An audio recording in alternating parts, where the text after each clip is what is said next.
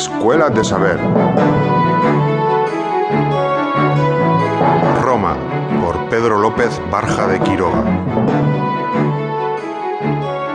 La Italia prerromana y los etruscos.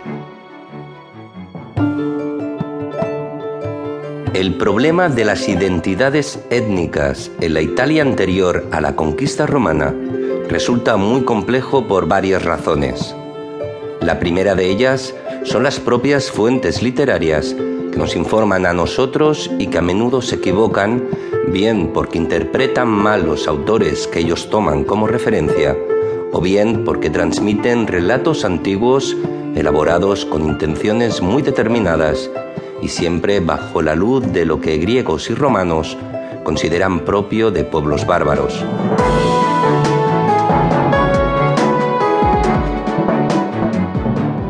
El 7 de enero, el Senado decretó el estado de excepción, poniendo en manos de Pompeyo la tarea de proteger a la República de la amenaza de César. Los tribunos, temiendo por sus vidas, se disfrazaron de esclavos y abandonaron precipitadamente Roma para dirigirse hacia el norte. César estaba en su provincia, en la Galia Cisalpina, cuando recibió la noticia. Cenó la noche del día 11 en Rávena sin dejar ver sus intenciones y tras la puesta de sol se puso en marcha por caminos recónditos con una reducida escolta. Debido a la oscuridad, se perdieron en el camino y anduvieron errantes hasta el amanecer, cuando llegaron al lugar que César había señalado y donde le aguardaban unas pocas cohortes, junto al río Rubicón, límite que era de su provincia y que hasta hoy no se ha logrado identificar con certeza.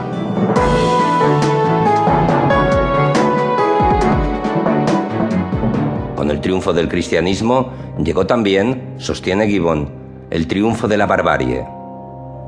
Él mismo contó en qué preciso momento se le ocurrió la idea de escribir su gran obra durante una estancia en Roma. Fue el 15 de octubre de 1764 cuando estaba sentado meditando entre las ruinas del Capitolio, mientras los frailes descalzos rezaban vísperas en el templo de Júpiter.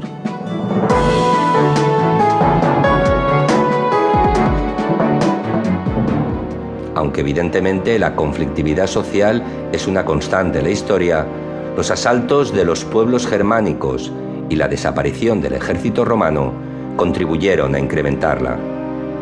Sin embargo, más allá de esta imagen terrible que nos ofrecen algunos autores antiguos, que solo ven muerte y destrucción a su alrededor, al historiador le interesa observar los orígenes de una sociedad nueva, transformaciones de gran alcance que no necesariamente contribuyen a explicar el gran declive y caída, pero tienen más importancia histórica que las mismas invasiones germánicas. Síguenos en escueladesaber.com.